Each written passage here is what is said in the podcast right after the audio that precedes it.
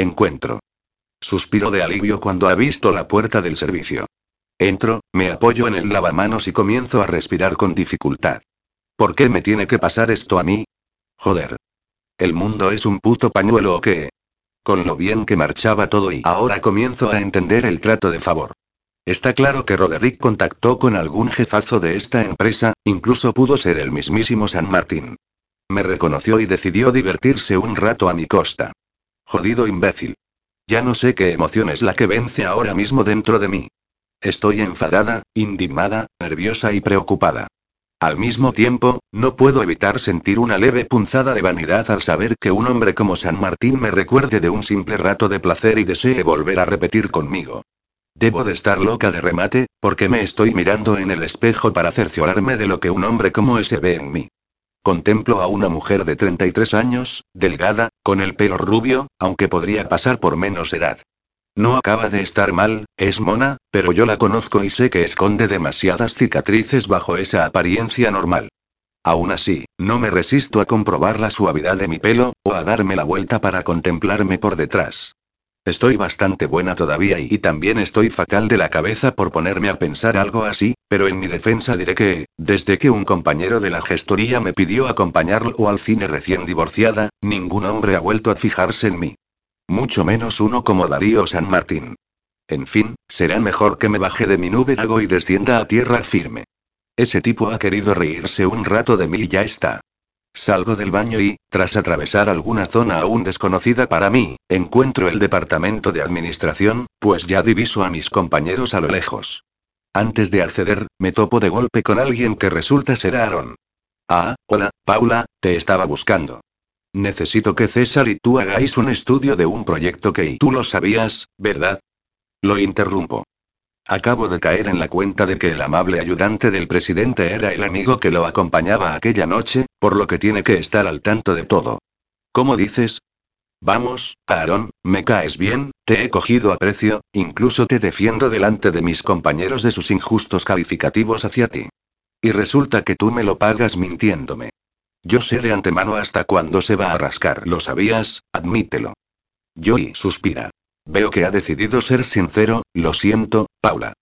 Cuando a Darío se le mete algo entre ceja y ceja, no hay quien lo pare. Y ahora te tiene metida a ti. Ya bufo, me parece genial. Es un tipo rico y guapo que puede hacer lo que le dé la gana. Pero tú, Aaron, ya podrías haberme avisado de que me habías reconocido al entrar a trabajar aquí.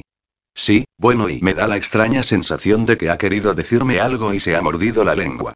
De verdad que lo siento, Paula. Solo quiero que sepas que no has de marcharte de aquí, que estamos muy contentos contigo. No pensaba hacerlo, le digo con la barbilla alzada. Pienso demostrar lo que valgo a pesar de vosotros dos. Además, ya le he dicho a tu preciado jefe que no existe razón para que tengamos que volver a vernos. Tú no conoces a Darío, sonríe. Más vale que tengas muy claro que no quieres nada con él o no dejará de intentarlo. ¿Algo más, Aaron? Lo corto. Le he dejado los datos del proyecto a César. Nos vemos, Paula. Y desaparece por el pasillo con una sonrisilla que no me gusta nada.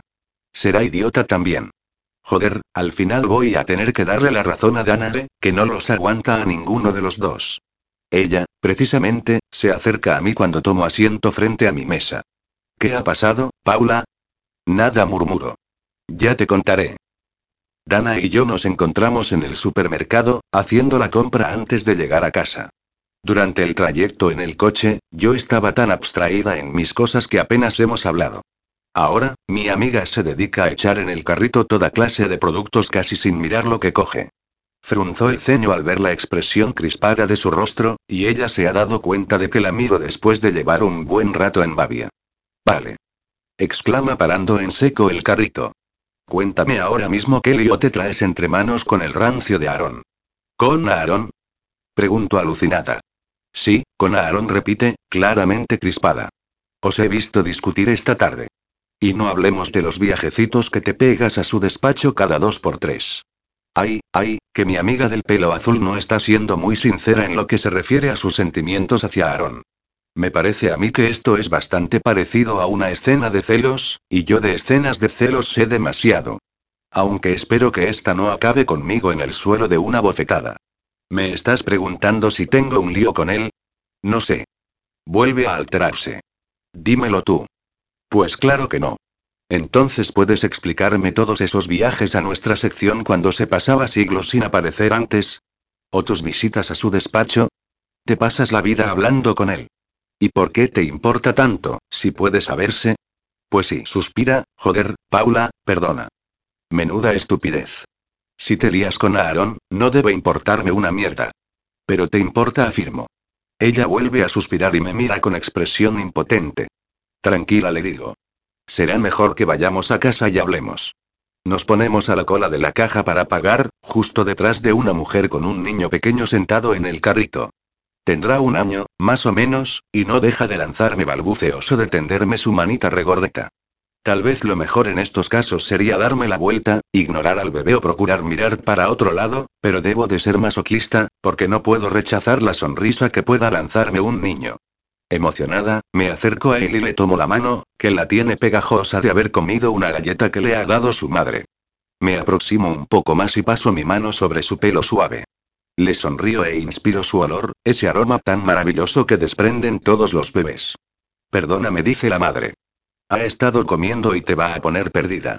De forma diligente, me ofrece una toallita húmeda que extrae de su bolso. Pero, cuando la cojo, decido limpiarle las manos al niño con ella. No importa, le digo sin dejar de mirar a su hijo. Hola, saludo al bebé. ¿Sabes que eres muy guapo? El niño suelta una carcajada infantil y me muestra sus cuatro únicos dientes. Le devuelvo la sonrisa antes de que se me salten las lágrimas y me despido de él cuando su madre coge el carrito y desaparecen del local. Ya de vuelta en el coche, observo de reojo a Danae mientras conduzco. Sigue algo callada y me aflige que esté así. Pero pronto estamos en casa, descargamos la compra y nos encontramos a Emily cocinando mientras canturrea. Hola, chicas, nos saluda con alegría. Ya era hora de tener provisiones. Tiene muy buena pinta eso que estás haciendo, le digo antes de acercarme e inspirar el aroma. Algo se me ha tenido que pegar de todos aquellos años en los que comía en restaurantes con los mejores chefs del mundo, contesta exultante al tiempo que me ofrece la cuchara con un poco de salsa. Un, delicioso le digo. De nuevo, durante la cena, cada una de nosotras cuenta una parte de su día. Dana y yo nos limitamos a hablar del trabajo, sabiendo que nos espera una conversación en privado. Por cierto, me pregunta cuando ya estamos recogiendo la mesa, no sabía que te gustaran tanto los niños. He visto cómo le hacías carantoñas al de la cola del supermercado. No es que me gusten tanto, respondo. Lo que pasa es que las personas solemos querer lo que no podemos tener. Silencio. Todas se han quedado paradas con los platos en las manos. Parecen tres estatuas vanguardistas de algún museo de arte moderno. No puedo tener hijos, digo tranquilamente. Pero interviene Dana y lo has intentado. Ahora hay muchos centros de reproducción asistida. Lo intenté todo durante mi matrimonio. Pero me cansé de estimulaciones ováricas, tratamientos de fertilidad y fecundaciones in vitro sin éxito. Eres muy joven, comenta Emily. Ya tendrás tiempo de volver a probar. No respondo, no volveré a pasar por nada de eso. He decidido que, más adelante, adoptaré un niño por mi cuenta. No necesito un padre. Tu marido te pegaba, ¿verdad? Me pregunta Noah. Las otras dos mujeres la miran horrorizadas. ¿Qué pasa? ¿Por qué me miráis así? Creo que ya tenemos la suficiente confianza como para hablar del tema. Tranquila, Noah le respondo. Sí, mi marido me maltrataba, física y psicológicamente. Ha estado en la cárcel por haberme mandado al hospital con su última paliza.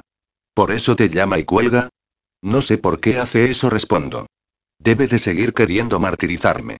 Hemos acabado de recoger y me siento genial por haberme sincerado con mis amigas. Porque ya son eso, mis amigas. Es posible esconder algunos secretos en tu interior, seguramente casi todos lo hacemos, pero de vez en cuando sienta de fábula soltar unos cuantos. ¿Puedo pasar? Dana está asomada a la puerta de mi habitación y ya lleva puesto un pijama de pantalón corto y camiseta de mini. Con ese atuendo y sin el oscuro maquillaje que suele llevar en ojos y labios, parece mucho más joven. Claro, le digo desde la cama, aunque todavía estoy sentada en ella porque intentaba leer un poco. Perdona por haberme puesto así antes, me dice mientras se acomoda a mi lado. Tú has sido sincera con nosotras esta noche y mereces que yo también lo sea. ¿Te gusta Aaron, no es cierto? Joder, Paula. Mírame. Y recuerda cómo es él. No pegamos ni con cola. ¿Y eso qué tiene que ver? Pues que él me mira como si yo fuera un cubo de basura maloliente. ¿Y tú? ¿Cómo lo miras tú? Pues peor. Me saca de quicio que vaya de perfecto. ¿Y no has intentado llevarte bien con él? No sé, conversar, tomar un café y quizá os parecéis más de lo que piensas. El aspecto físico o el estilo de cada uno a la hora de vestir no deberían ser impedimento para gustarse. Déjalo, Paula. Llevo tres años en la empresa y siempre nos hemos bufado como dos gatos de callejón. Ahora ya no hay remedio. Lo dejaré para mis sueños eróticos imposibles. Suelta una carcajada que me hace reír también. Perdona otra vez. En serio pensé que te gustaba. Y me gusta, le digo, dejándola noqueada. El otro día pensé que, si no fuera porque no volveré a tener una relación en mi vida, habría intentado tirarle los tejos. Pero resulta que hoy me los han tirado a mí, de ahí la discusión que has visto con Aaron. ¿Aaron te ha tirado los tejos? No. Ha sido Darío San Martín. La puta. exclama. ¿Qué me estás contando? Si nunca se ha liado con ninguna de las trabajadoras. Hoy es la noche de las confidencias, suspiro. Tienes que saber que yo ya conocía a Darío antes de entrar en la empresa. ¿Tuviste un lío con él? No exactamente. Mis amigas me echaron algo en la bebida una noche en una discoteca. Lo único que recuerdo es a un desconocido follando conmigo en una habitación a oscuras. Ah, y que le vomité después. Y ese tío era Idana y alucina. San Martín. Joder, Paula, lo vuestro es coincidencia y lo demás son tonterías. No he podido ser más gafe, tía. Y digo yo y mi amiga se tumba en mi cama boca abajo y me mira con interés. ¿A ti te gusta San Martín? Por mucho que lo odie, puedo ver que el tipo tiene un polvo. Claro que me gusta, pero ¿y pero? Me corta. No tienes a nadie a quien rendirle cuentas. Además, entiendo lo de tu aversión a las relaciones, pero ¿y el sexo? Tenemos necesidades, Paula, y un vibrador acaba por aburrir. Lo sé, te lo aseguro. Tener una pequeña aventura con el presidente debe de dar un morbo y anda ya. Le doy con la almohada en la cabeza y reímos un buen rato. Te lo digo en serio. Continúa riendo. Nadie tendría por qué saberlo. Tendrías tu ratito de sexo y, cuando se acabara, se acabó. Dentro de la empresa no se enteraría nadie, y tú, a seguir con tu vida. ¿Cuánto sabes tú de eso? Le digo divertida. A ver, guapa, cuéntame cómo lo haces tú para tener sexo sin que nadie se entere. Pues tengo, dice con jactancia. Cuando me da la gana y sin que nadie lo sepa. Bueno, solo tía Emily, a la que no se le escapa una. ¿Y cómo lo haces? Pregunto interesada. Justo cuando va a contármelo, unos toques en la puerta son el preludio de la visita de Noah. Hola, perdón, pero necesito comentar algo con mi madre. Claro, contesta Dana mientras me mira y hace un gesto con el que me dice que tendré que esperar. Cuando ya he apagado la luz de la mesilla, me quedo un rato despierta pensando. Sí, sería una locura, pero nada más imaginar que hago algo así, siento la sangre correr más rápida por mis venas. Me parece, incluso, sentir cómo mis células florecen, mis órganos se reavivan y mis sentidos mejoran. Mi piel parece más receptiva y percibo perfectamente el tacto de la sábana en mis piernas, mis hombros, mis pechos, que se han vuelto más duros y sensibles. Madre mía, río yo sola al imaginarme a Claudia y a Micaela si les dijera lo que estoy pensando. Después de pasarse dos años intentando inculcarme eso precisamente, lo primero que me dirían sería, te lo dije. Pero las cosas suceden cuando suceden. Es ahora cuando me apetece hacerlo. Ha sido como una nueva ilusión, como un juguete nuevo que quiero tener. Mi nuevo trabajo murmuro, mi nueva casa, mis nuevas amigas, un amante y vuelvo a reír y a reír antes de quedarme dormida con una sonrisa en la cara. Si esperaba que hoy fuera el día en que Danae me contara su secreto, me he quedado con las ganas. Primero, se nos ha hecho tarde en casa y hemos tenido que venir corriendo, insultando ambas a los conductores que no iban lo suficientemente rápido. Después, al llegar al trabajo, nos hemos encontrado con una montaña de crispación y de nervios, pues los jefes han exigido que terminemos diversos proyectos hoy mismo y la gente anda por los pasillos despotricando de ellos. Al final, los temas personales han quedado para nueva orden, pues hoy no es día para andar de tertulias. César y yo somos de los más perjudicados, ya que Aaron nos ha enviado un montón de correos con instrucciones que nos están volviendo locos. Al final, se ha presentado en persona mostrando una faceta de él que yo aún no había conocido. La del jefe exigente. Paula y César. Nos ha gritado. Han de estar esos números acabados o nos cortarán la cabeza, a mí el primero. ¿Para cuándo? Se me ocurre preguntar. Para ayer. No nos dará tiempo, me quejo. Pues tendremos que quedarnos a hacer horas extras, nos dice. Se os pagarán y punto. Y desaparece sin dejar que volvamos a soltar una sola queja. Joder, gruñe César. Hoy es mi aniversario de boda y quedé con mi mujer en que saldríamos a cenar. Incluso habíamos encontrado una canguro de confianza para la niña. No te preocupes, le digo. Tú te marchas y ya me quedo yo. Pero, Paula, y insisto, le digo. No vas a echar a perder tu noche romántica por unas cuantas prisas. Yo no tengo ni marido ni hija, así que puedo quedarme toda la noche si hace falta. Muchas gracias, Paula responde conmovido. Te lo compensaré otro día, te lo prometo. Tranquilo, ya me lo devolverás cuando lo necesite. Y ahora, ya puedes ponerte a currar hasta la hora de irte. Ya ha pasado casi la totalidad de la jornada y muchos compañeros comienzan a marcharse. Apenas he comido ni parado para ir al baño, pero estoy convencida de que podré entregar los cálculos si me quedo un par de horas más. Paula, cariño, me dice Danae, ¿puedo ayudarte en algo? No, no, guapa, tranquila. ¿Tienes cómo marcharte? Sí, César puede dejarme de camino a su casa. Estupendo. No sé a qué hora llegaré, Danae. ¿Y cenando vosotras? Sí, claro. Te dejaremos algo preparado en la cocina. Hasta luego, preciosa. No te canses. Me da un beso en la mejilla. Y procura no quedarte a solas con quien tú ya sabes. Sonríe. O tal vez sea lo mejor y le tiro un lápiz antes de que se vaya, mientras va dejando atrás la estela de su risa. Poco a poco me he ido quedando sola, pues, enfrascada en mi tarea, sin desviar la vista del ordenador, no me he percatado de nada de lo que sucedía a mi alrededor. Los ojos me escuecen y tengo la espalda que me cruje, pero, por fin, puedo entregarle a Aaron todo lo que nos ha pedido. Le envío una copia a su correo y, cuando le deje otra impresa sobre su mesa, me marcho. Cuando me levanto de mi silla, tengo las piernas tan entumecidas que me cuesta caminar. Recojo la mesa, apago el ordenador, cojo mi bolso y me encamino hasta la zona de despachos. Muchas de las luces ya se han ido apagando, y me resulta algo fantasmagórico mi entorno debido a la falta de iluminación y de gente. Al llegar al despacho de Aarón, doy unos toques en la puerta pero nadie responde. Abro con cuidado, me asomo y, a pesar de que una pequeña lámpara permanece encendida, no veo a nadie. Me parece raro que se haya ido y se haya dejado el despacho sin cerrar, pero decido entrar de todas formas, pues solo será un momento lo que tarde en dejar los documentos sobre su mesa. Después de hacerlo, antes de darme la vuelta para marcharme, oigo unos pasos y me sobresalta una voz a mi espalda. Paula, ¿qué haces aquí? Señor San Martín titubeo, he venido a dejar los cálculos que nos pidió Aarón con urgencia a César y a mí. Creí que estaría él en su despacho, lo siento.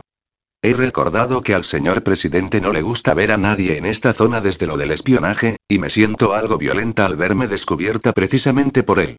Sí, tranquila, me calma, sin embargo, lo sé. Aaron ha tenido que marcharse, pero quedamos en que yo mismo le echaría un vistazo a vuestro trabajo y cerraría su despacho. Alarga la mano y le doy los documentos. Los revisa por encima y yo me quedo plantada delante de él. Me da la extraña sensación de que alterna su tiempo entre mirar los papeles y mirarme a mí por encima de ellos. Tiene buena pinta, murmura. Gracias, Paula, por quedarte hasta tan tarde. No debe de quedar nadie ya en la empresa. Salvo tú y yo. De nuevo, ese toque de sensualidad que aporta a sus palabras vuelve a aparecer. De nada, señor San Martín. Doy un paso hacia la puerta. Si no desea otra cosa y si deseo otra cosa, murmura. Te deseo a ti, Paula. Y lo sabes perfectamente. Cierro los ojos. Creo que estoy temblando, pues una cosa es envalentonarse una misma en su propia casa y tomar una decisión, y otra muy distinta, llevarla a cabo cuando llega el momento. Como la fábula del cascabel y el gato. ¿Has pensado en lo que te dije? No recuerdo qué fue lo que me dijo. Vamos, Paula, claro que lo recuerdas.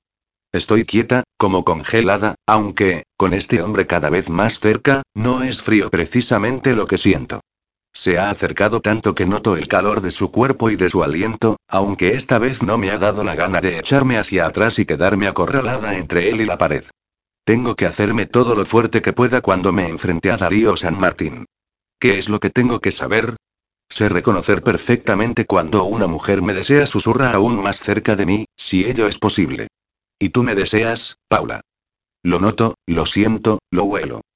Tardo en contestar, pero le aguanto la mirada sin un resquicio de duda. Me digo que este no es momento para parecer una frágil flor delicada. ¿Ha llegado a esa conclusión porque fallé con usted mientras no sabía lo que hacía? No responde. Lo sé desde que me miraste por primera vez. Oh, claro. Supo leer mi mente. No me hizo falta. Tuve suficiente con verte aferrarte a tu vaso como si te fuera la vida en ello. Mis amigas me echaron algo en la bebida, y lo sabe. Antes de eso ya te excitaste, susurra. Solo con verme. Tus ojos me dijeron sin palabras que estabas deseando que pasara lo que sucedió después. Trago saliva por la bola que se me está haciendo en la garganta. No hay escapatoria con este hombre. Sabe lo que sentí, sabe que lleva razón y solo le haría falta saber que, incluso ahora mismo, sus palabras evocan el recuerdo de lo que me hizo sentir. Noto cosquillear ciertas partes de mi cuerpo y carraspeo para disimular que ya no parezco tan segura como hace un minuto.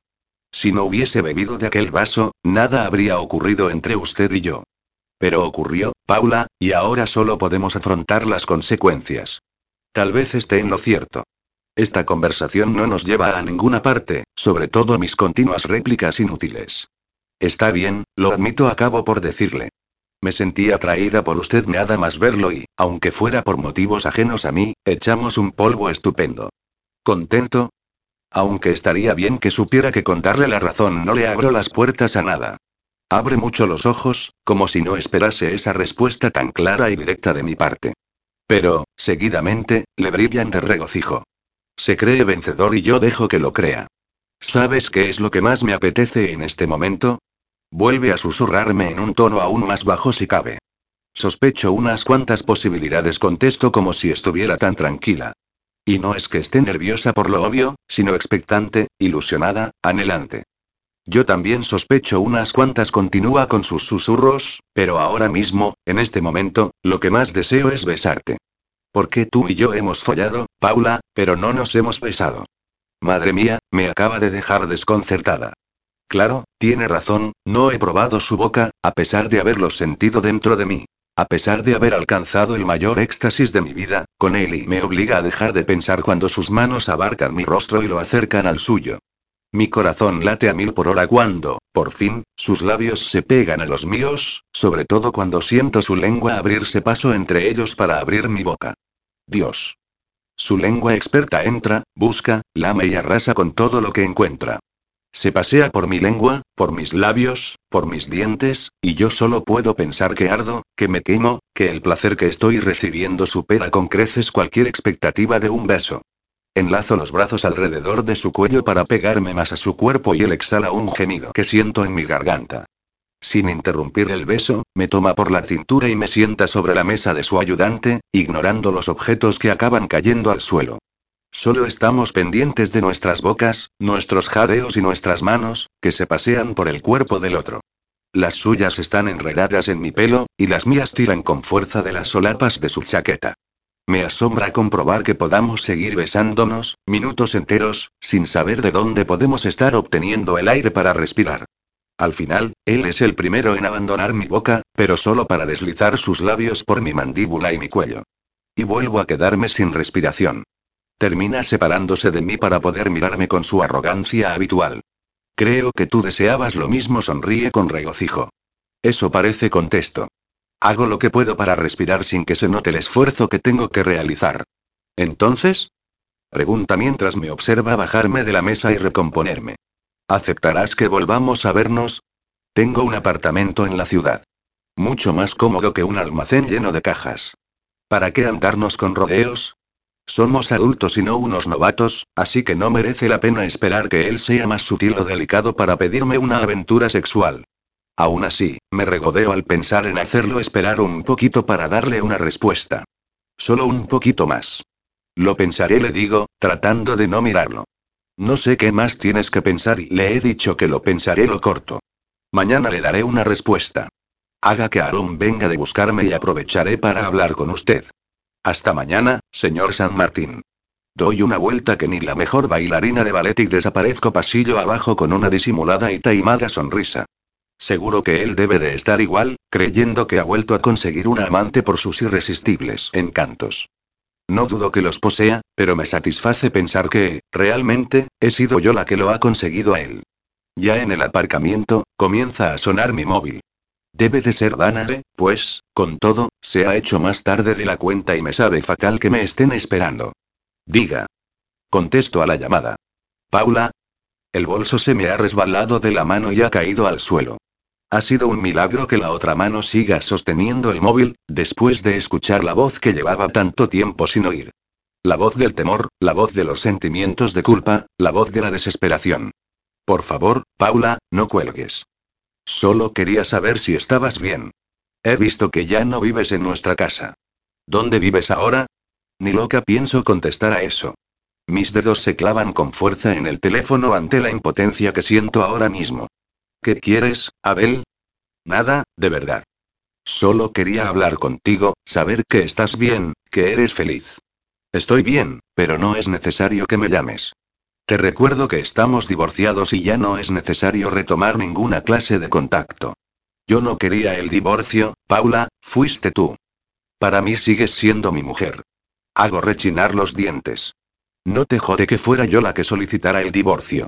Quise el divorcio porque, además de maltratarme, me engañabas con otra, Abel. ¿Te parecen suficientes motivos? Lo sé, lo sé, y merezco todo lo que me ha pasado. Solo quería hablar un minuto contigo, Paula, pedirte perdón. De verdad que lo siento si te he molestado. Solo quería oír tu voz. Adiós, Abel. Cuelgo el teléfono y tengo que apoyarme en el coche para no tambalearme. Volver a oírlo después de tanto tiempo. Dios. Qué duro. Y lo peor es que ha vuelto a hacerlo. Ha conseguido hacerme sentir mal, incluso culpable. ¿Cómo es posible? Supongo que fueron demasiados años en los que me hizo creer que sin él no era nadie. Años durante los cuales primaron en mi vida la inseguridad, la culpabilidad y la baja autoestima, todo ello provocado por él. Aquellos altibajos que le daban, por los que unas veces se presentaba en casa tirándolo todo, gritando o insultando, y en otras ocasiones le daba por estar cariñoso y tranquilo, colmándome de regalos y de mimos. Eran estas últimas veces las que yo aprovechaba para quejarme, y su respuesta solía ser no hacerme caso o decir que exageraba. Ni siquiera podía quejarme a nadie, porque, de cara a la galería, éramos una pareja perfecta, y él, un marido modélico. El día que, después de mi último ingreso en el hospital, decidí dar un nuevo rumbo a mi vida, comencé por demostrar mi fortaleza a toda esa gente que primero no me había creído y después sintió lástima por mí. Mi triunfo fue que, al querer demostrarles a todos que mi desgracia me había hecho más fuerte, descubrí que no lo había conseguido para ellos, sino para mí misma. Sin darme cuenta, estoy llorando, y no de rabia, impotencia o tristeza únicamente, sino también por los años perdidos y desperdiciados. Porque él siempre volvía y suplicaba mi perdón, con palabras bonitas, con una joya y yo dudaba, pero, al final, me convencía de que me quería y me hacía creer que era yo la que había hecho algo mal. Todo por las dudas. Las mismas que acabo de sentir hace un minuto, cuando me ha pedido perdón. Capítulo 8. Darío. La mejor guinda para el día de hoy es tomarme una copa junto a Aaron en un local de moda. Buena música, chicas guapas y los combinados más exquisitos que se pueden disfrutar en la ciudad. Diviso a mi amigo en la barra, pensativo, dándole vueltas a la bebida de color verde que sujeta entre los dedos. A pesar de llevar el cabello al natural y haberse desprendido de la corbata, continúa vistiendo uno de sus trajes de marca. Perfecto. Hoy no es día de sexo para él. Un Dream Martini, por favor, le pido al camarero cuando ya me he sentado al lado de Aaron. Para ciertas cosas sigues siendo un tradicional, me suelta mi ayudante después de dar un trago a su combinado. Por supuesto respondo, y no me escondo. Ya verás cómo, en un tiempo, te lo demuestro más aún. Joder, Darío, si ya resultó execrable el numerito de la sala de juntas, el de hoy me ha parecido patético. ¿Te refieres a decirle a Paula que fuera a tu despacho a última hora sabiendo que no ibas a estar? ¿Sabiendo que yo estaría en tu lugar? Exactamente contesta mientras pone los ojos en blanco. Me he sentido como el estudiante que pega chicles en la silla de la profesora. ¿No vas a preguntarme si ha dado resultado? Le pregunto antes de darle un trago a mi copa. Con esa cara que traes de me la he follado, no hace falta que te pregunte nada. No hemos llegado a tanto, pero casi. Tenerla dispuesta para mí encima de tu mesa me ha resultado un tanto chocante, le digo con jocosidad. Joder y gruñe. Espero que valgan la pena todas las artimañas que estás utilizando, porque si llegaras a algo con ella algún día y se enterase de tus manipulaciones y... Pero no se va a enterar lo corto. Te veo un poco malhumorado, colega. ¿Por qué no intentas ligarte a cualquiera de las guapísimas chicas que nos rodean? Giro el taburete para apoyarme en la barra y tener una buena vista panorámica del local. Fíjate en aquella de allí, la de la blusa negra ajustada. Tiene cara de buscar acción. Y tiene unas buenas tetas. Y tú me la señalas por las tetas, no porque lleve el pelo teñido de azul. Vete a la mierda, Darío. Joder, Aarón, no te cabres. Solo quiero decirte que a mí siempre me ha gustado admirar la mercancía antes de probarla. No entiendo que puedas quedar con mujeres sin haberlas visto antes. Porque solo es sexo, Darío, te lo he dicho miles de veces. Me importa una mierda su cara, su edad o su aspecto. Yo también busco únicamente sexo, amigo, pero quiero que tengan un aspecto agradable.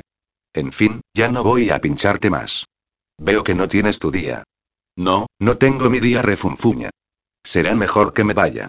Aquí te dejo con toda una selección de mujeres para elegir. Oh, no, perdona. Ahora te has obsesionado con una sola y no pararás hasta tenerla debajo. O encima. Hasta mañana, jefe. Río cuando se marcha. Y no porque no lleve razón, puesto que sí, no pararé hasta tener a Paula debajo, o encima. Y más ahora que acabo de comprobar que, como pensaba, ella está igual de deseosa que yo por estarlo. Cuando ha admitido su deseo por mí, no he podido sentirme más satisfecho. Tal vez le haya insistido más de la cuenta o haya montado un par de escenas favorables a mí, pero, al final, ha acabado cayendo. Lo veía venir. Doy un trago a mi bebida para enfriarme un poco por dentro, porque, si sigo recordando nuestro encuentro, inevitablemente acabaré pensando en el beso.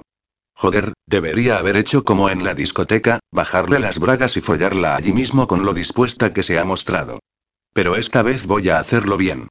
Quiero a Paula para algo más que un polvo. Bueno, sí, admito que estoy loco por follármela de todas las formas posibles, pero me apetece algo más. Empiezo a estar un poco cansado de sexo por sexo con mujeres que, a la larga, no se diferencian tanto de las que se tira mi ayudante, puesto que, a pesar de gustarme físicamente, no conozco nada más de ellas, ni siquiera me importan. Ya son cuatro años los que llevo así, follando por follar, y creo que ha llegado el momento de algo más, de algo diferente, de algo que no me haga pensar tras un polvo. ¿Ya está?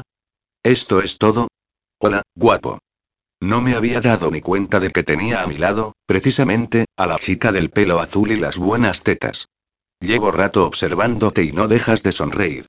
¿Por qué no me cuentas de qué te ríes? Tal vez prefieras reír conmigo. De nuevo, no he tenido que mover un dedo para tener a una mujer dispuesta para mí frente a mis narices. ¿Y de qué iba a reír contigo?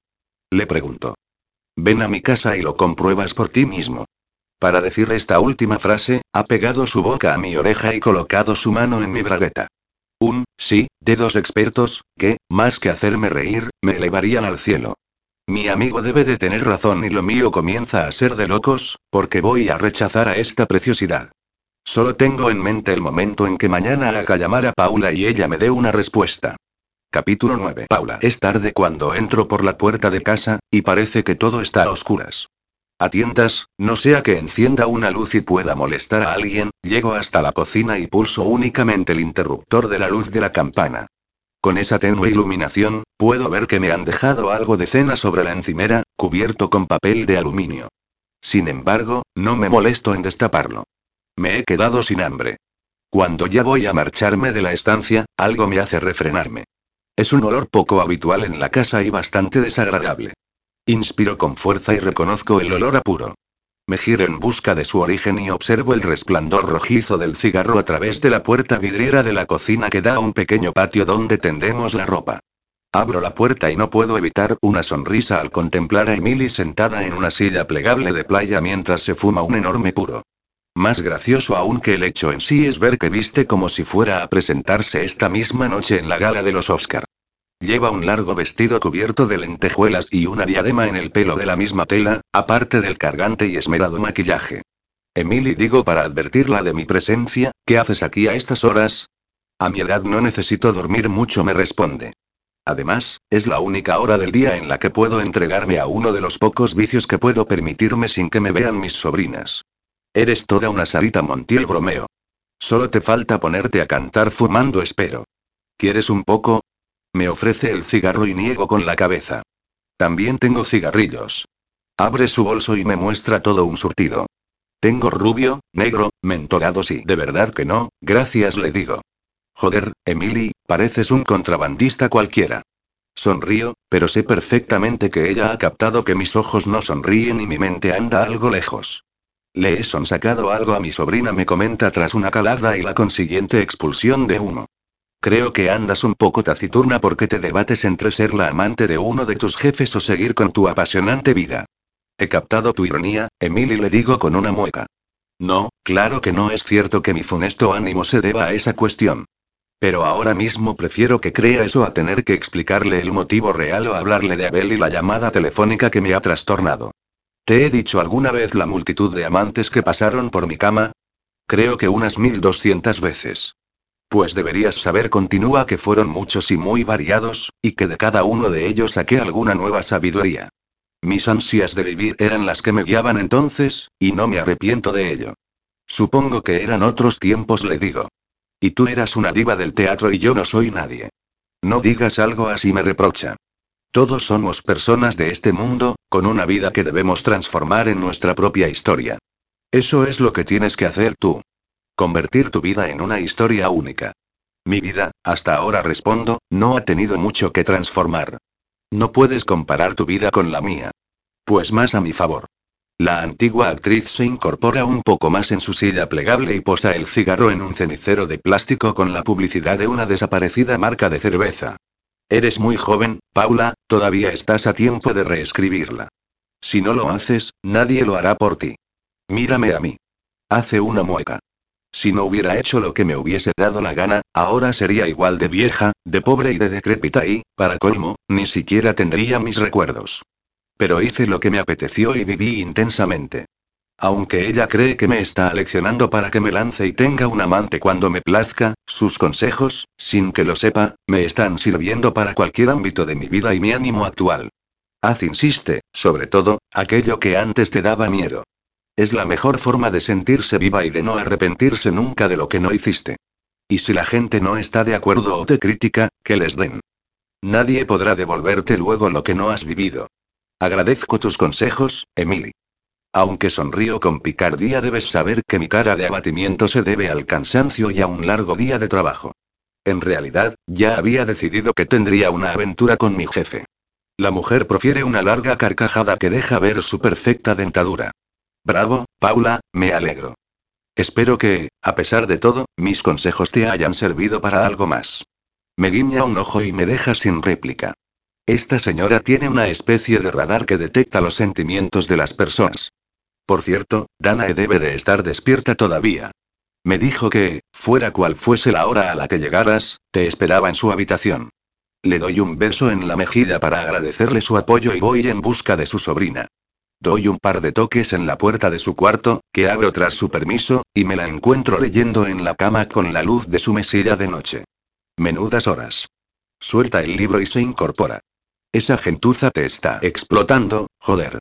He tardado un poco más de la cuenta, le aclaro, pero no todo ha sido trabajo.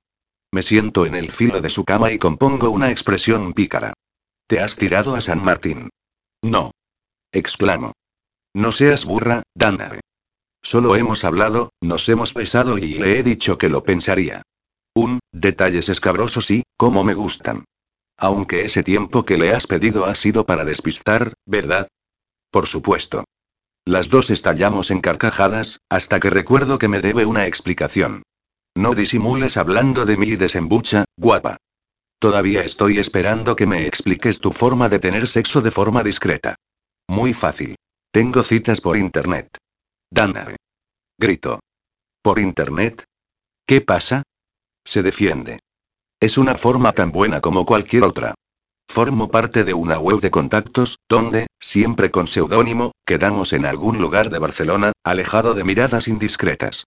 Se llama relax.com, y hasta ahora he quedado satisfecha con el resultado. Nótese el doble sentido de la expresión, ríe y me hace reír a mí, aunque no me acaba de convencer. No sé, Danae, no quiero parecer una antigua, pero esa forma de quedar y con desconocidos y ¿conoces tú acaso a San Martín? No veo que sea tan diferente. Me ha dejado sin respuesta. Hasta ahora no lo había visto así, pero tal vez lleve razón. Debe de ser que, a pesar de que voy a hacer algo que jamás imaginé hacer, todavía me considero demasiado tradicional. Perdona, Paula se disculpa. No era mi propósito darte ninguna lección. Solo decirte que eso es precisamente lo que busco, tipos anónimos. Me mira con una expresión un tanto triste.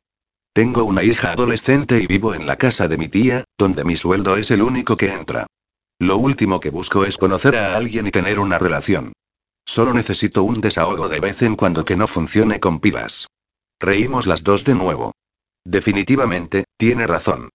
Nuestras razones son diferentes y muy parecidas al mismo tiempo, por eso tenemos el mismo objetivo. A mí me dejó preñada un cerdo que no quiso saber nada del tema, me explica, y a ti otro cerdo te maltrató. Lo lógico es que, ahora, sea nuestro turno. Que seamos nosotras las que los utilicemos a ellos. Sin enamoramientos ni gilipolleces. No tienes que convencerme de nada, Río. ¿Para qué buscar el amor cuando podemos tener solo sexo? Discreción, por favor, me dice cuando hemos acabado de reír. Suelo aprovechar las ocasiones en que Noah se queda a dormir en casa de su amiga para programar mis citas. Lo mismo digo. No quiero que nadie sepa en la empresa que me he acostado con el presidente. Aunque solo vaya a ocurrir una vez. Por supuesto me confirma. Lo malo va a ser lo largos que se me van a hacer los días hasta que mi hija pase la noche fuera ríe. Con tanto hablar del tema, me han entrado unas ganas y... Decidida, camino con paso ligero a través de los corredores que separan las distintas secciones. Tal y como le dije ayer a San Martín, Aaron me ha hecho llamar como si tuviese alguna duda con el último proyecto que les envié. Una vez en la zona de presidencia, dudo si llamar a una u otra puerta, pero Aaron me facilita la decisión cuando sale del despacho de su jefe y me la deja entreabierta. San Martín te espera, Paula. Lo dice tan tranquilo, como si me estuviera esperando realmente para una cuestión laboral. He de suponer que el ayudante está acostumbrado a este tipo de cosas. Como cuando lo vio liarse conmigo en la discoteca, o cuando le haya explicado el motivo por el que vamos a hablar ahora, o le haya hablado de la intención que ambos tenemos de liarnos y por un instante, vuelvo a sentir el rubor en las mejillas, avergonzada por lo que pueda estar pensando de mí. Lo bueno de Aaron es que es un profesional ante todo y jamás parece tener una mirada de reproche, de diversión o de burla cuando se trata de su jefe. Gracias. Esta vez, el presidente no me espera tras el refugio de su teléfono, sino sentado al otro lado de su mesa sin dejar de observarme. Su silueta imponente se recorta contra la claridad del ventanal que tiene a su espalda, y me da la sensación de que esa es, precisamente, su intención. La de impresionarme. Hola, Paula. Buenos días, señor San Martín. ¿Vienes a darme una respuesta? Sonrío para mis adentros.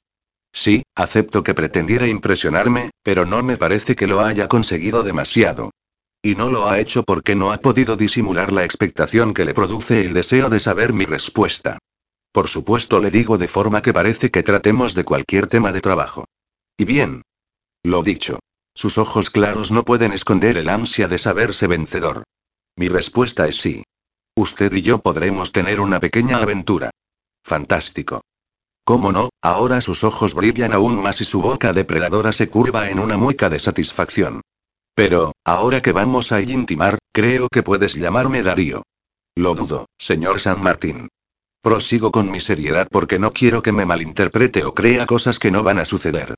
Dentro de la empresa, usted seguirá siendo un alto cargo que nada tiene que ver conmigo.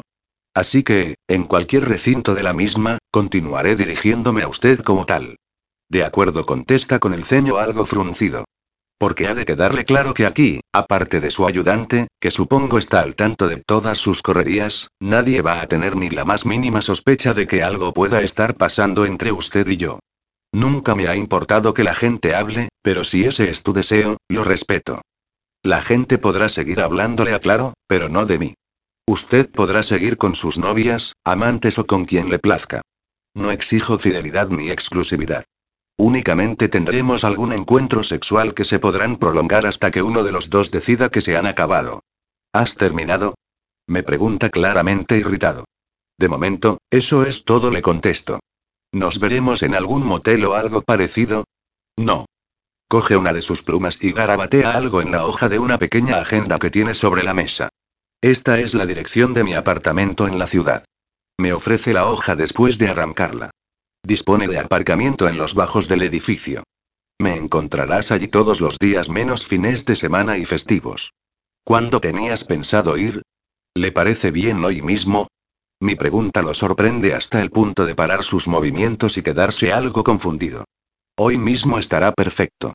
No tengo ninguna reunión ni plan previsto. Pues entonces le digo mientras doblo el papel con la dirección y me lo guardo en el bolsillo de la camisa, hasta luego, señor San Martín. Hasta luego, Paula lo oigo decir mientras abro la puerta y salgo de su despacho sin apenas mirarlo. Bien. Creo que le ha quedado claro que lo mío no va a llegar ni a aventura, rollo o lío de faltas que él pudiese haber imaginado. No soy el trofeo de ningún hombre que demuestra su hombría según las amantes que es capaz de tirarse o de las veces que las cambia. Me apetece sexo porque jamás lo he tenido satisfactorio, y porque este hombre me pone. Punto. Llego a mi sección y diviso a Dana haciéndome un gesto con la mano para que me acerque. Está mirando por la ventana y compone una expresión con la que parece anunciar que ha descubierto América.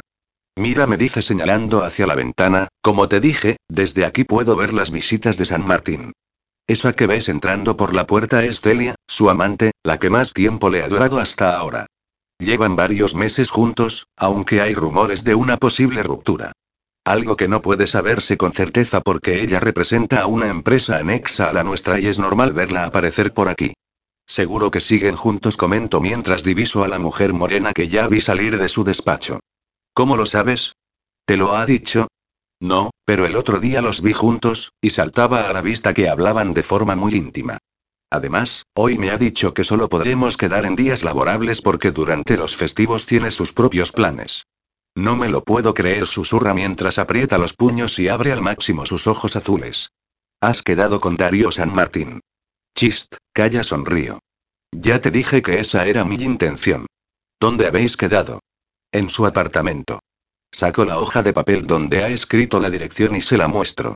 ¿Está en Barcelona? Supongo que en medio de una gran ciudad es más discreto. Sí, es ahí donde dicen que tiene sus citas. Espero que no te topes con las cosas de Celia, me dice con una mueca. Me da exactamente igual, replico.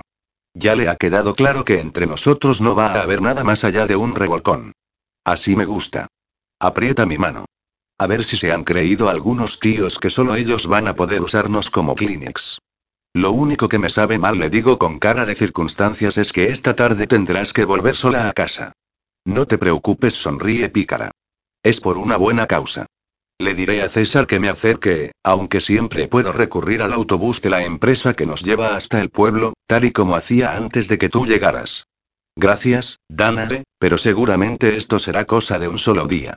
Dudo mucho que un tipo de la experiencia de San Martín quiera alargar una aventura con alguien como yo, cuya mayor proeza sexual de su vida la tuvo con él mismo y porque estaba colocada.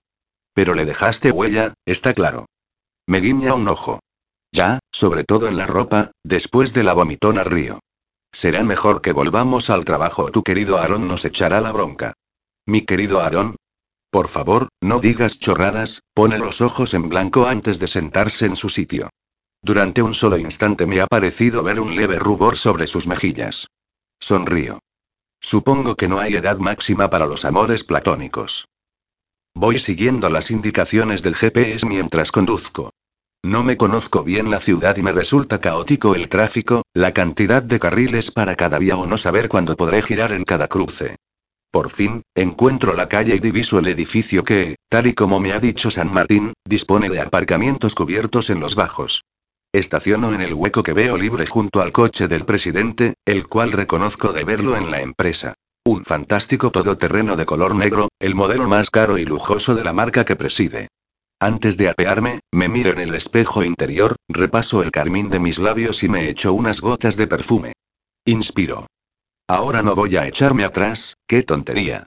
Dudo cuando tengo que tocar el timbre del portal. Mi dedo se queda en suspensión frente al número que debería pulsar, sin acabar de atreverme a hacerlo.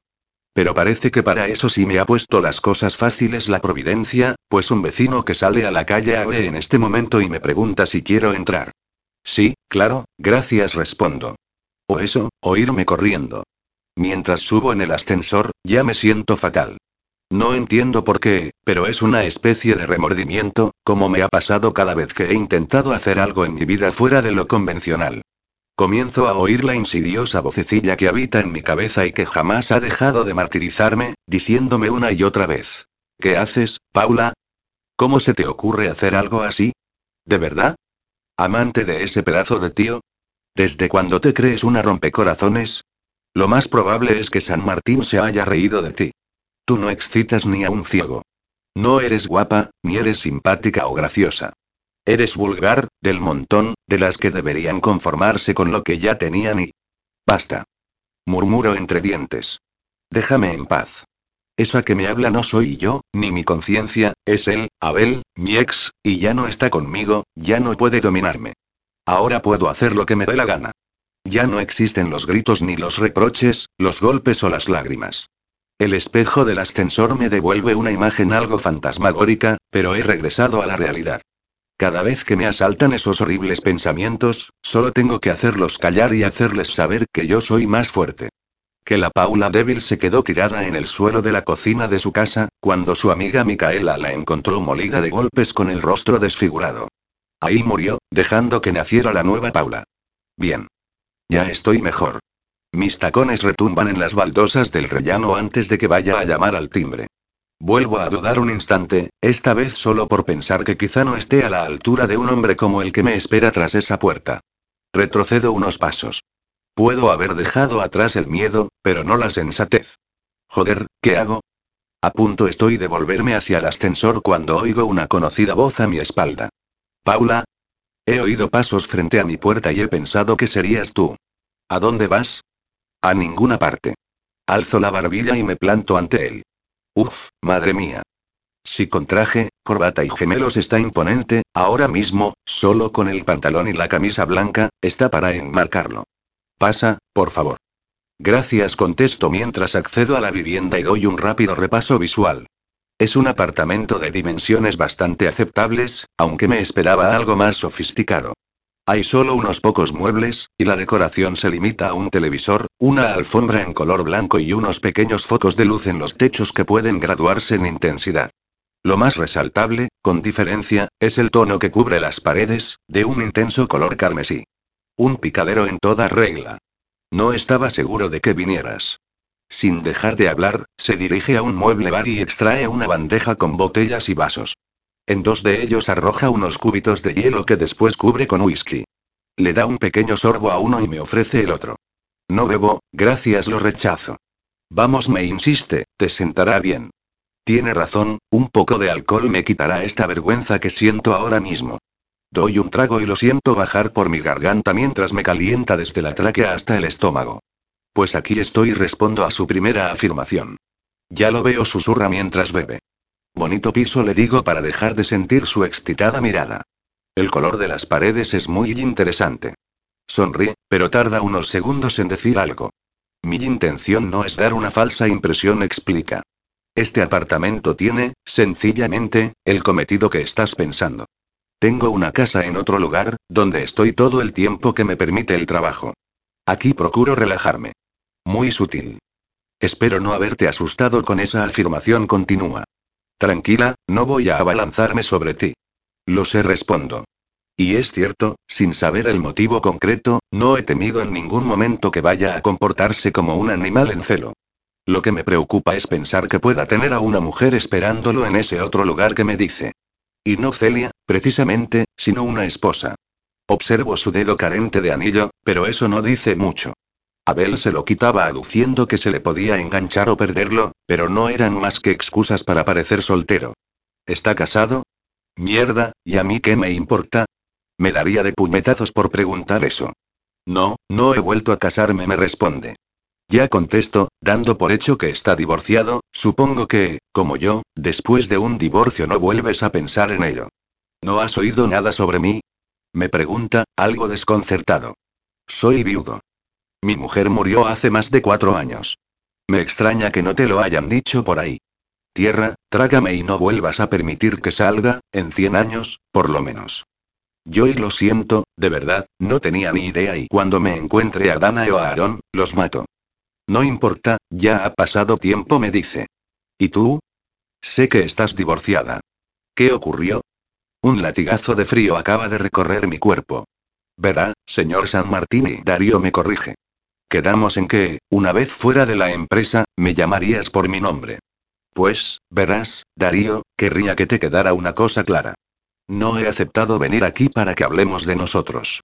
No me importa tu estado civil, lo que has hecho durante el día o hace un año. No voy a contarte nada de mi vida ni de mí, y, por supuesto, no hablaremos de trabajo. Si te parece bien así, perfecto, si no, me marcho ahora mismo y nos ahorramos problemas. Parece que lo tienes todo bien pensado, dice tras dar un trago.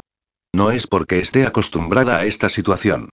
Antes de nada, deberías saber que nunca he hecho algo parecido, que mi experiencia es demasiado pobre, que no entiendo que tú hayas podido fijarte en mí aunque sea solo para pasar un rato, y lo sé, Paula me interrumpe. Precisamente es mi experiencia la que me dice que tú no la tienes. A pesar de nuestro repentino primer encuentro. Ya. Compongo una mueca al pensar que fue consciente de mi poca destreza. Todavía no te he pedido disculpas por haberte vomitado encima. Yo y mierda, no debería darle explicaciones. Tengo muy claro lo que debo y lo que no debo hacer o decir. La vulnerabilidad es para la otra Paula, no para la nueva, la que ha decidido presentarse aquí. ¿Qué te parece? Vuelve a interrumpirme al verme algo inquieta si nos sentamos un poco y tratamos de romper el hielo. No creo que relajarnos un momento vaya a quebrar alguna de esas normas tuyas. Con una sonrisa amistosa, me señala el sofá y ambos nos sentamos en él. Darío se acomoda colocando un brazo sobre el respaldo, con el vaso en la mano y con el cuerpo orientado hacia mí. Creo que lo mejor será imitar un poco esa pose relajada. Yo también me dejo caer en el respaldo y doy un par de pequeños sorbos a la bebida. A pesar de lo extraño de la situación, este hombre consigue calmarme con solo una de sus sonrisas. Tiene razón. No creo que se salga de mis normas que charlemos un poco antes de lo que vaya a pasar. Estás perdonada por vomitarme encima, comienza a decir mientras compone un mohín con sus bonitos labios. Verme obligado a tirar mi ropa y mis zapatos valió la pena. Creo que he conseguido no ruborizarme ante ese comentario. Al menos, no me parece sentir calor en mis mejillas. Por eso, me lanzo y decido que hablar de esa noche es aceptable para tomar algo de confianza sin llegar a tenerla del todo. Difícil de entender, lo sé, pero yo me entiendo. Espero haberlo enmendado de alguna forma si hubo otra ocasión en la que te bañé en agua embotellada. Una cosa por la otra, quiero decir. Qué poca gracia tengo, por favor. Será mejor que no vuelva a intentar hacer un chiste o quedaré fatal. Sin embargo, Darío sonríe. Y me mira. Me encanta que haga las dos cosas. ¿Qué pasó ese día? Le pregunto. ¿No me reconociste o decidiste reírte un rato de mí? Por supuesto que te reconocí. Pero, dado el momento de nervios por el que estabas pasando, decidí no decirte nada. ¿Te imaginas, ante todo el Consejo de Administración, después de haber dejado caer todas las botellas, que me hubiese dirigido a ti? Que hubiese dicho, vaya, menuda coincidencia. Si es la chica que me tiré en la discoteca. Ya, claro, sonrío sin poder evitarlo. ¿Por qué tus amigas te pusieron algo en la bebida? ¿Querían que te lanzaras después de tu divorcio? Algo así contesto con cautela. ¿Cuánto hace que te divorciaste? Darío y vamos, Paula. Yo te he contado que llevo más de cuatro años solo, y seguro que tú misma has deducido que, desde entonces, solo me interesan cierto tipo de mujeres y de relaciones. Ya lo sé, joder. Ya lo imagino. Pero si ahora él comienza a contarme lo mal que lo pasó con la muerte de su amor y prosigue con que después ninguna mujer podrá estar a su altura y que por eso únicamente las utiliza para el sexo, esto puede acabar en drama. Más todavía si yo continúo con mi historia de maltrato para rematar el clavo. Podríamos acabar los dos llorando. Algo que yo no te he pedido, Darío. ¿Por qué ese interés en que hablemos de nosotros si ambos sabemos para qué estoy aquí? Tienes razón, suspira. No me hagas caso. Suelta la copa sobre la mesa que tiene a un lado del sofá y, después, retira la mía de mi mano para hacer lo mismo. ¿Qué es lo que te gusta, Paula? ¿A qué te refieres? En el sexo. ¿Qué te gusta hacer? ¿Alguna preferencia o manía? Pues sí, no tengo ni idea. Es la primera vez que un hombre me pregunta algo así o espera que yo dé el primer paso. Aunque le veo perfectamente su lado bueno y tengo que aprovechar la ocasión. Por fin, bajo la vista hasta su pecho. Al haberse desprendido de la corbata, ha desabrochado algunos botones de la camisa y ofrece una magnífica vista de su tórax cubierto de vello. Recuerdo que, aquella noche, sentí una imperiosa necesidad de besarlo ahí y no lo hice, así que ya tengo muy claro lo que más me apetece. Sin decirle nada, me deslizo sobre el sofá para acercarme a él y poso mi mano sobre su camisa. Darío me mira con las pupilas dilatadas pero tampoco dice nada y me deja hacer. Comienzo a desabrochar el resto de los botones de la camisa, lentamente, deleitándome con el tacto de la tela y de su piel. Cuando consigo pasar todos los botones por su ojal, abro la prenda del todo y dejo a la vista la totalidad de su tronco, desde el tórax hasta la cintura. A punto estoy de relamerme cuando contemplo el amplio pecho y su abdomen plano. Una mata de oscuro vello cubre la piel que tanto ansío besar. Aún en silencio, inclino la cabeza y poso los labios en el centro de su pecho. El vello cosquillea mis labios y el calor de su cuerpo se funde con mi piel. Cierro los ojos ante las sensaciones que me invaden y me producen tan esperado placer. Pero no pienso detenerme aquí. Sin despegar la boca de su piel, me desplazo hacia un lado y me topo con uno de sus pezones, que aprovecho para circundar con la lengua y lamerlo, y lo mismo hago con el otro. Acabo de percibir la inspiración que ha hecho y el imperceptible jadeo que ha exhalado. Bien. Me lo estoy pasando genial, pero mucho mejor si sé que él no es inmune a mis caricias. Ese gemido suyo me da alas, y decido pasar mi lengua por mucha más superficie, desde su pecho hasta su abdomen, subiendo de nuevo por sus costados y acabando en su cuello mientras mis manos abarcan sus hombros. Siento la aspereza bajo mi boca y mis manos, y su piel está tan caliente, de pronto, después de besar y lamer su nuez de Adán, siento que toma mi rostro entre las manos y me mira durante largos segundos mientras su respiración agitada calienta mis labios. Tras un descarnado gemido, se apodera de mi boca y me besa de una forma apasionada, profunda, enredando su lengua en la mía, saboreando cada hueco y cada rincón. Sin dejar de besarme, me lanza contra el sofá y comienza a desprenderme a tirones de mi blusa y mi falda, hasta dejarme en ropa interior. Él solo está vestido de cintura para abajo, y se coloca de rodillas sobre la alfombra mientras yo sigo sentada en el sofá. ¿Tienes algún problema en que lo hagamos aquí mismo? Me pregunta con voz ronca. No, ninguno respondo expectante. Tal y como esperaba, no procede a abrirme de piernas sin más. Como el amante experimentado que es, comienza por una de mis piernas, tomando mi pie todavía calzado con el zapato, y desliza la lengua por mi pantorrilla, mi rodilla y mi muslo. Sigue subiendo, se detiene un instante sobre mis braguitas y continúa besando mi estómago. No puedo expresar lo que esas caricias producen en mí, el placer de sentirme adorada por un hombre como Darío. Cuando llega a la altura de mis pechos, se deshace del sujetador de forma diestra y se queda unos segundos admirándolos antes de lanzarse sobre ellos y comenzar a lamer y a mordisquear mis pezones. Dios. Ahora sí que estoy en el cielo. Ni siquiera sabía que mis pechos fueran tan sensibles, que pudiera alcanzar esta cota tan alta de placer con su estimulación. Abro las piernas y muevo las caderas por instinto al tiempo que me oigo a mí misma gemir de gusto. Tranquila, tranquila, me sosiega Darío con una de sus manos sobre mi vientre. No te lances tan rápido, controla tu placer. ¿Qué dice este de controlar nada? Hace siglos que no me toca a nadie, y no puedo más.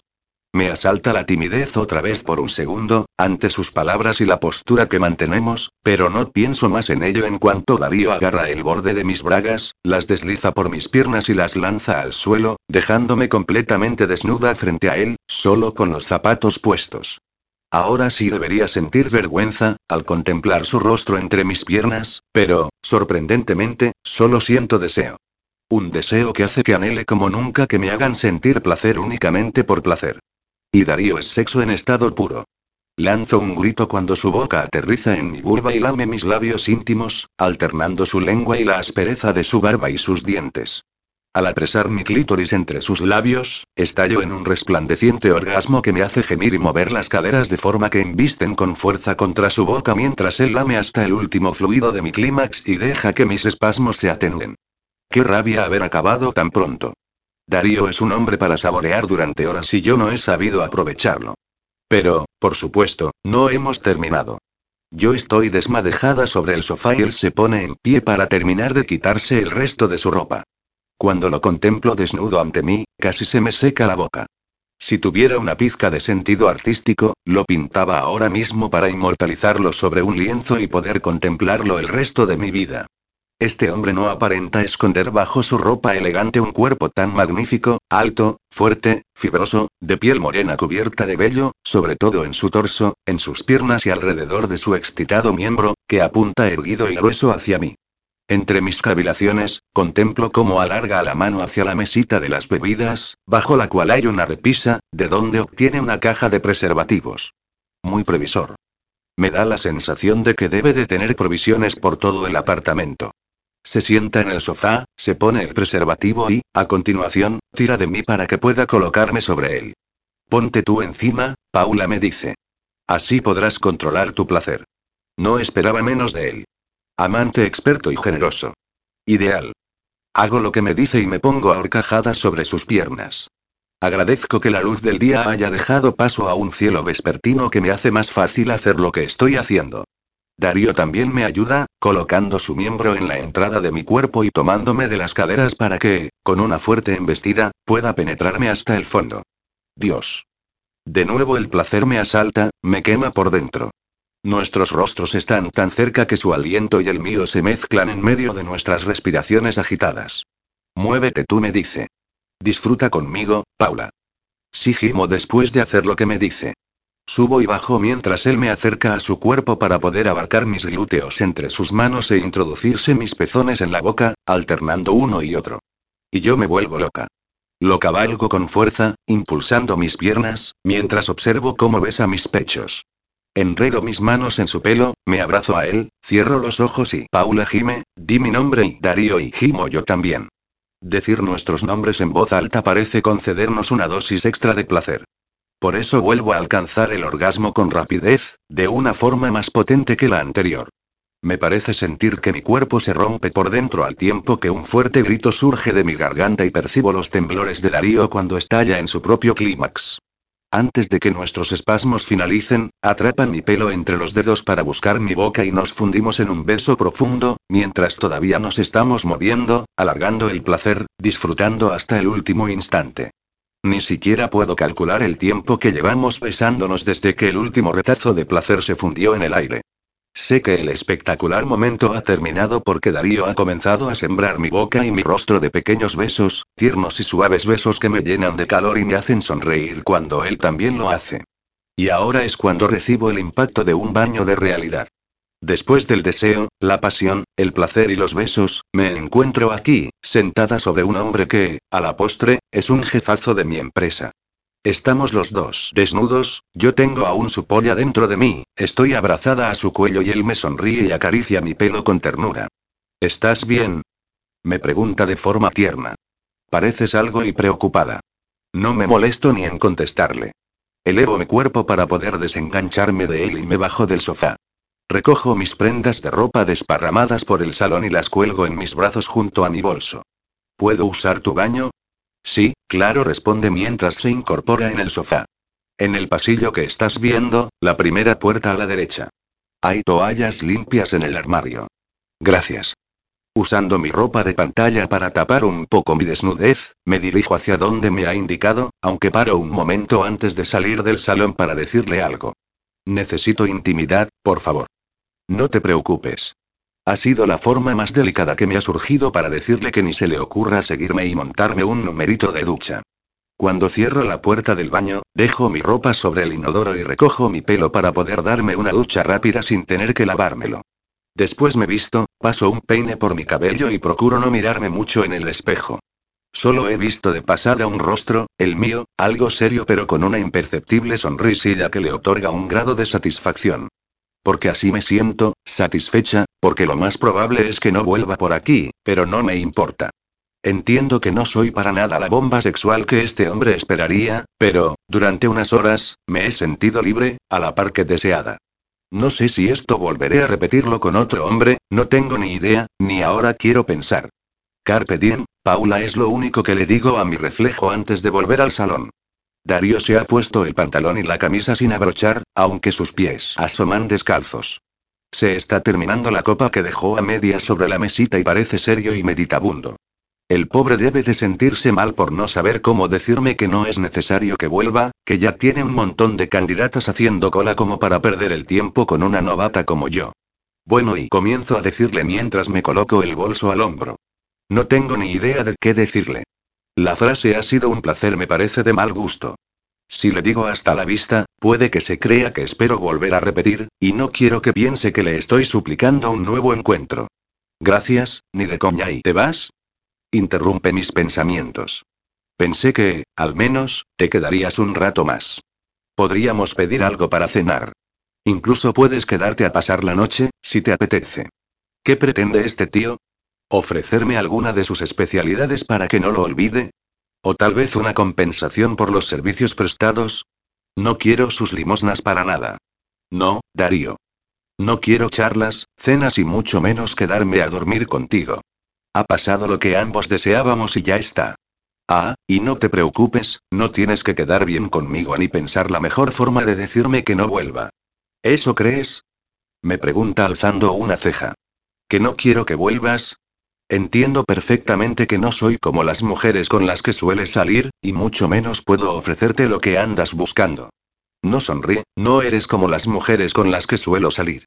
De pronto, cambia su sonrisa por una expresión mucho más íntima y depredadora. ¿Y qué es lo que ando buscando, Paula? Mientras me pregunta, se acerca tanto a mí que vuelvo a sentir el calor que desprende su torso desnudo. Sus ojos claros recorren mi rostro y parecen divertidos, aunque no encuentro ni un matiz de burla en ellos. Dime, Paula susurra a solo unos centímetros de mi boca, ¿qué es lo que busco? Aunque me da la impresión de que no lo sabes. Pero yo sí.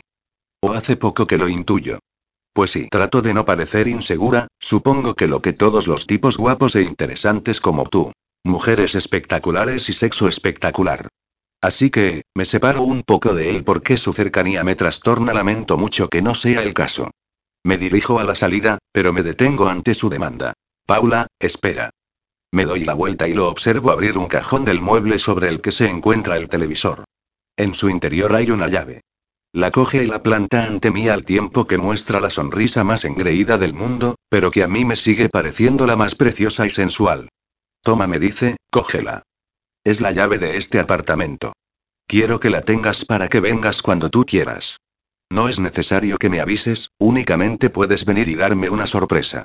Y espero que me las des muy a menudo. Me quedo mirando la llave que aún sostiene entre sus dedos. Solo le falta una argolla y un pequeño letrero con la inscripción amante de turno colgado de ella. Estoy segura de que debe de haber pasado por más manos que pelos tengo en la cabeza. Y también sé perfectamente que, llegado el día, me pedirá que se la devuelva como forma de dar por zanjado el tema. Pero ¿y qué? Por favor, Paula insiste. Quiero que vuelvas. No digo nada. Me limito a alargar la mano y a coger la llave. Buena chica acaba respondiendo. Ya sabes, puedes aparecer por aquí cuando quieras. Si yo no estuviera, te sirves una copa o, simplemente, te pones cómoda. Sigo sin responder. Vuelvo de nuevo hacia la puerta y, antes de recorrer el pasillo del rellano, Darío se me acerca y me da un suave beso en los labios como despedida. Ya verás, preciosa, cómo nos vamos a entender tú y yo. Una vez se cierran las puertas del ascensor, me muestro a mí misma la llave que conservo entre los dedos. Sonrío de forma maquiavélica. Ha vuelto a creer que ha sido él quien ha ganado, pero, obviamente, la clara ganadora soy yo. Capítulo 10. Darío. ¿Se puede saber qué es eso tan importante como para sacarme de mi sofá a estas horas? Y más si es para hacerme venir a un lugar tan cutre como este. Aaron no deja de refunfuñar desde que lo he llamado para quedar con él para tomar una cerveza.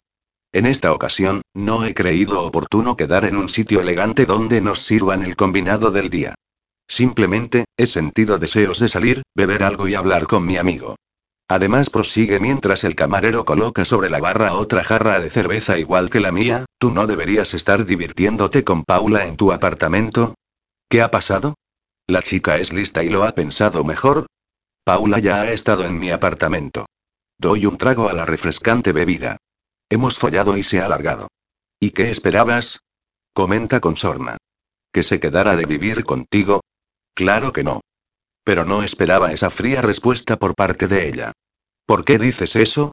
Vuelve al sarcasmo. ¿No le ha gustado alguna de tus inmejorables técnicas para satisfacer a las mujeres? Joder, Aaron, ha estado genial pasar unas horas con ella.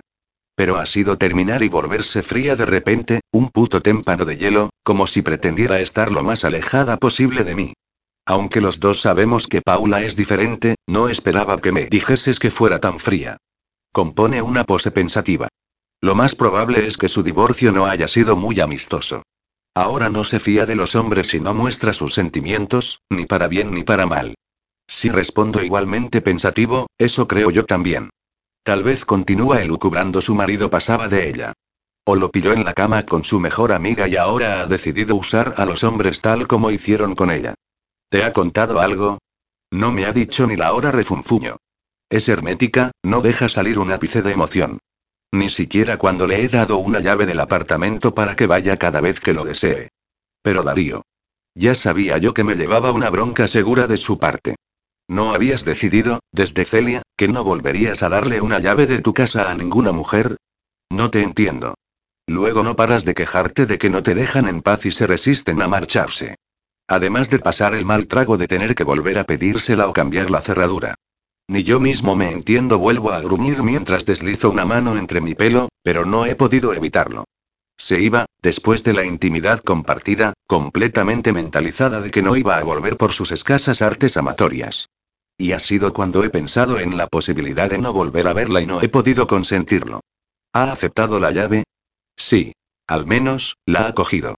Aunque no se ha molestado siquiera en sonreír, en enfadarse, en algo. Ah, amigo.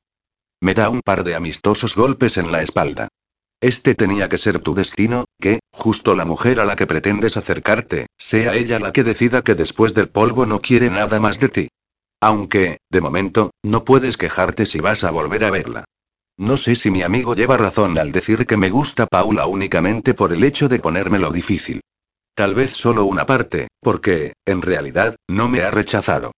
Pero puede que me interese más esta mujer porque no me ha zorreado en ningún momento como la mayoría de las otras, ni me ha expuesto todos sus encantos como en un escaparate o ha intentado convencerme para que nos continuemos viendo.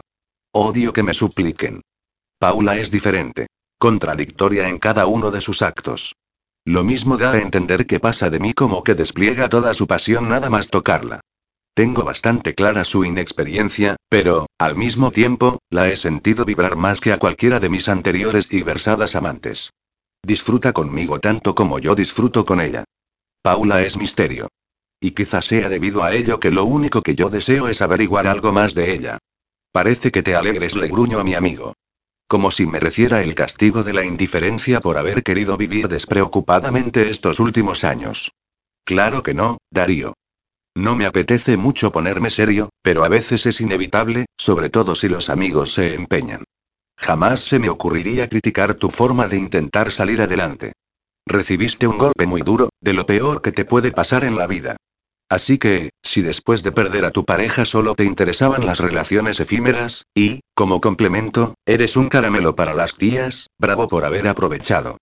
Tampoco tenía pensado sacar a relucir el tema de mi pérdida, pero ahora, al menos, soy capaz de hablar de ello sin tener que emborracharme o pegar a alguien. El amor duele, tío, dice Aaron con una mueca. Así que, ¿para qué buscar amor si podemos tener solo sexo? Mi amigo levanta su jarra y yo hago lo mismo para hacer un brindis. Exacto. ¿Para qué complicarse en algo tan doloroso como el amor cuando se puede obtener solo un buen rato de placer y diversión? El mayor problema de la humanidad radica en que nos encanta complicarnos. Capítulo 11. Paula. Hacía mucho tiempo que mi ánimo no estaba tan arriba. Y lo sé porque también hacía siglos que no cantaba al volante siguiendo la letra de una canción, Back en este caso, que suena en la radio a todo volumen. I wanna hold you when I'm not supposed to. Sonrío porque la vida me sonríe. El cambio que ha dado mi existencia no tiene parangón. Necesitaba un trabajo nuevo y he conseguido el mejor. Tengo nuevos y fantásticos amigos. Vivo en una casa que no me trae malos recuerdos. He comenzado una relación donde solo habrá sexo eventual, algo perfecto para no volver a sufrir y ni siquiera las llamadas anónimas y silenciosas de Abel me molestan ya. Ya no salto asustada ni miro el teléfono como si de una serpiente se tratara. Vete a la mierda, Abel. Grito en medio de la música. Ya no me das miedo, gilipollas. Además, estoy feliz porque vuelvo a ver a mis amigos de siempre este fin de semana, después de habernos limitado a hablar por teléfono. Les había prometido que iría a verlos más a menudo y, al final, entre unas cosas y otras, voy a poder hacerlo después de tres semanas. Han sido días muy intensos en el trabajo, y los fines de semana los he empleado en reciclarme y repasar temas para estar a la altura. También he de reconocer que, cuando me fui del lado de mis amigos y de mi zona de confort, pensé que no tardaría ni un telediario en volver, que me marchitaría sin ellos. Pero la vida tiene esas cosas, que unas veces te lo pone difícil a más no poder y otras te da unas facilidades que no te las crees. En mi caso, tuvo la decencia de poner en mi camino a Danae, no a Emily, convirtiéndolas en mi nueva familia, y a mis compañeros de trabajo, como César e, incluso, a Aaron, que ha pasado a ser para mí el jefe que siempre quise tener. Dana es una especie de nueva hermana para mí, a pesar del poco tiempo que llevamos juntas, y puede añadirse a mis otras dos hermanas y mi hermano. La otra noche, sin ir más lejos, hablamos con toda naturalidad de nuestros encuentros íntimos. Bueno, solo por encima, que no soy yo de dar detalles, algo muy extraño en mí si contamos con que no suelo hablar de mí misma casi con nadie. Incluso a Micaela y a Claudia les oculté en un principio los maltratos de Abel. No lo supieron hasta que no descubrieron las marcas que ocultaba bajo mi pelo y mi ropa, siempre de manga larga y abrochada hasta arriba. Y se acabó recordar cosas malas. Ya estoy aparcando junto a la panadería de Salva y Claudia, donde me han dicho que encontraré también a Micaela. Salgo del vehículo, entro en el local y Paula. Grita de pronto Claudia. Sale corriendo de detrás del mostrador y se lanza contra mí. Nos tambaleamos y resulta milagroso no caernos al suelo mientras nos fundimos en un abrazo y nos llenamos la cara de besos. Ya era hora de que vinieras. Empezaba a pensar que preferirías a tus nuevos amigos. Claro que no le digo aún dentro del abrazo. Me separo de ella y la observo, vestida con la bata blanca y los rizos de su cabello cubiertos por el gorro del mismo color. Salva ya está a su lado y, de forma silenciosa, a su manera particular, me da un fuerte achullón. Yo se lo devuelvo con besos que le planto por todas partes. Se te echa de menos, se limita a decirme. A continuación, Micaela, sin tanto ruido como Claudia, me abraza con su habitual fuerza. Como siempre, sin necesidad de palabras, entendemos que nos hemos añorado muchísimo y tenemos que hacer un gran esfuerzo por controlar el llanto. Y eso que solo hace tres semanas que te fuiste oímos decir a Claudia, que, sin necesidad de ocultarlas, ya ha dejado brotar las lágrimas. La imagen de mis tres amigos vestidos de blanco se mezcla con el resto de las sensaciones. Los gratos recuerdos de los momentos que he vivido aquí, el maravilloso olor a pan caliente, el sonido de la campanilla que nos recuerda la entrada de un cliente y por cierto, en este momento entra la señora Berta, acompañada de su inseparable bastón. Es octogenaria, pero para mí querría yo esa vitalidad y esa sonrisa imborrable cuando tenga su edad. Vaya me saluda, pero si está aquí de nuevo nuestra querida Paula. ¿Me podría servir una barra integral? Claro que sí, señora Berta sonrío. Cojo una bata blanca del perchero que tenemos junto a la trastienda, me la pongo y me coloco detrás del mostrador. Aquí tiene. ¿Cómo le va al señor José? Pues lleno de achaques, como yo. Le introduzco la barra en su primorosa bolsa de puntillas y se la ofrezco. De todos modos, seguimos ocupando nuestro banco del parque frente al castillo. Por si nos enteramos de algún chisme jugoso. Mira a Micaela de reojo y le guiña un ojo. De ese banco tiene que salir una historia entre ustedes dos, le digo divertida. Calla, hija. Me hace un gesto con la mano. Seguro que nos intentamos dar un beso y se nos caen las dentaduras postizas al suelo. Reímos todos los que nos encontramos en el local y se me hace un nudo en el pecho por la emoción. En este lugar he vivido la mayoría de los mejores momentos de mi vida. ¿Y tú, qué? Me pregunta la anciana. ¿Ya has encontrado algún hombre decente en la ciudad? Me guiña un ojo.